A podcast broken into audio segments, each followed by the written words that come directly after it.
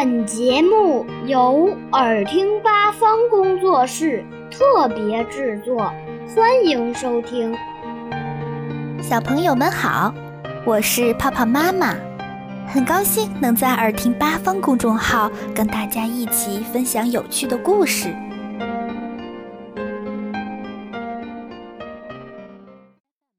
今天我要讲的故事是布朗家的。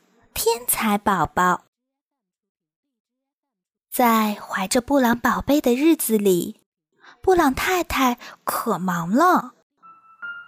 每个晚上，她都会大声朗读好听的故事给肚子里的宝宝听。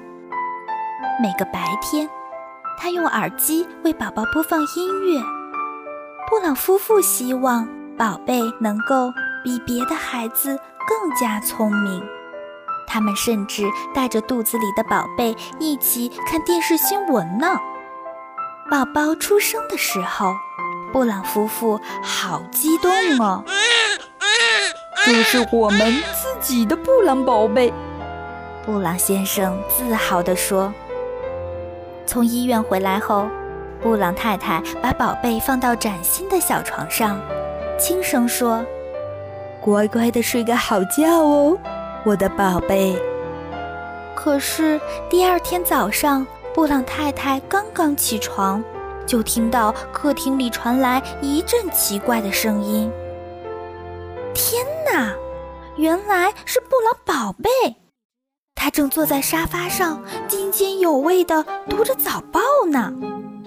到了下午，布朗宝贝已经能够帮助爸爸修理汽车了。哈哈哈！我们肯定生了个天才宝宝，布朗先生说。那天晚上，布朗宝贝说出了人生中的第一句话。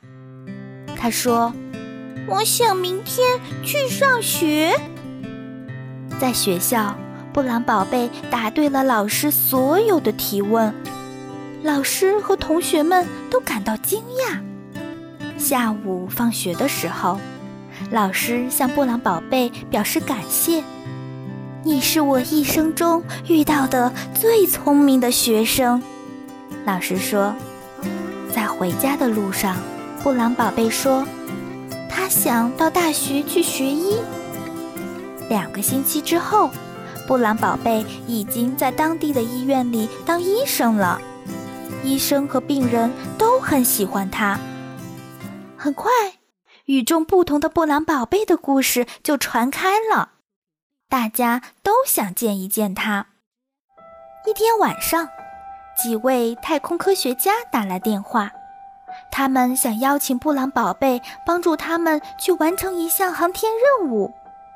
第二天，布朗夫妇带着他们的宝贝来到了航天中心，经过一周的艰苦训练。布朗宝贝挥手向爸爸妈妈告别，然后嗖的一声飞到太空去了。当布朗宝贝开始第一次太空行走的时候，全世界的人都屏住了呼吸。在这个特殊时刻，你能说说你的感受吗？从地球上传来控制中心发出的无线电问话。布朗宝贝抬起头。望了望辽阔的天空，那里有无数的星星在闪烁。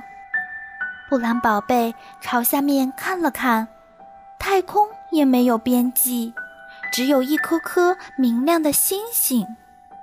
他望着眼前的世界，开始小声咕哝着：“我们听不清楚哦。”地面控制中心的工作人员说：“你能重复一遍吗？”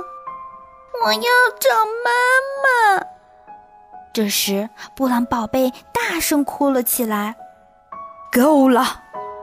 布朗太太朝着宇航中心的管理员大声喊道：“现在就让我的宝贝返航回家！”布朗宝贝以最快的速度飞回了家。当他走出飞船舱门的时候，还感到有点不好意思呢。这时，布朗太太从成群的摄影师和摄像师之间冲了出来。回家后，布朗太太给布朗宝贝洗了个热水澡，布朗宝贝感觉舒服多了。布朗先生挠他痒痒，他咯咯地笑了起来。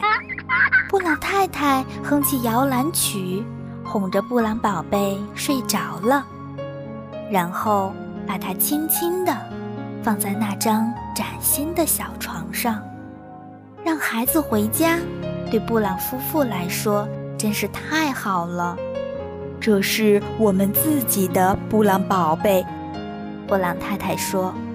从那天开始，布朗宝贝大部分时间都待在家里，做小孩子爱做的事情。不过，只要到了周末，他仍然喜欢到医院去帮帮忙。好了，小朋友们，今天的故事就讲到这里了，我们下次再见哦。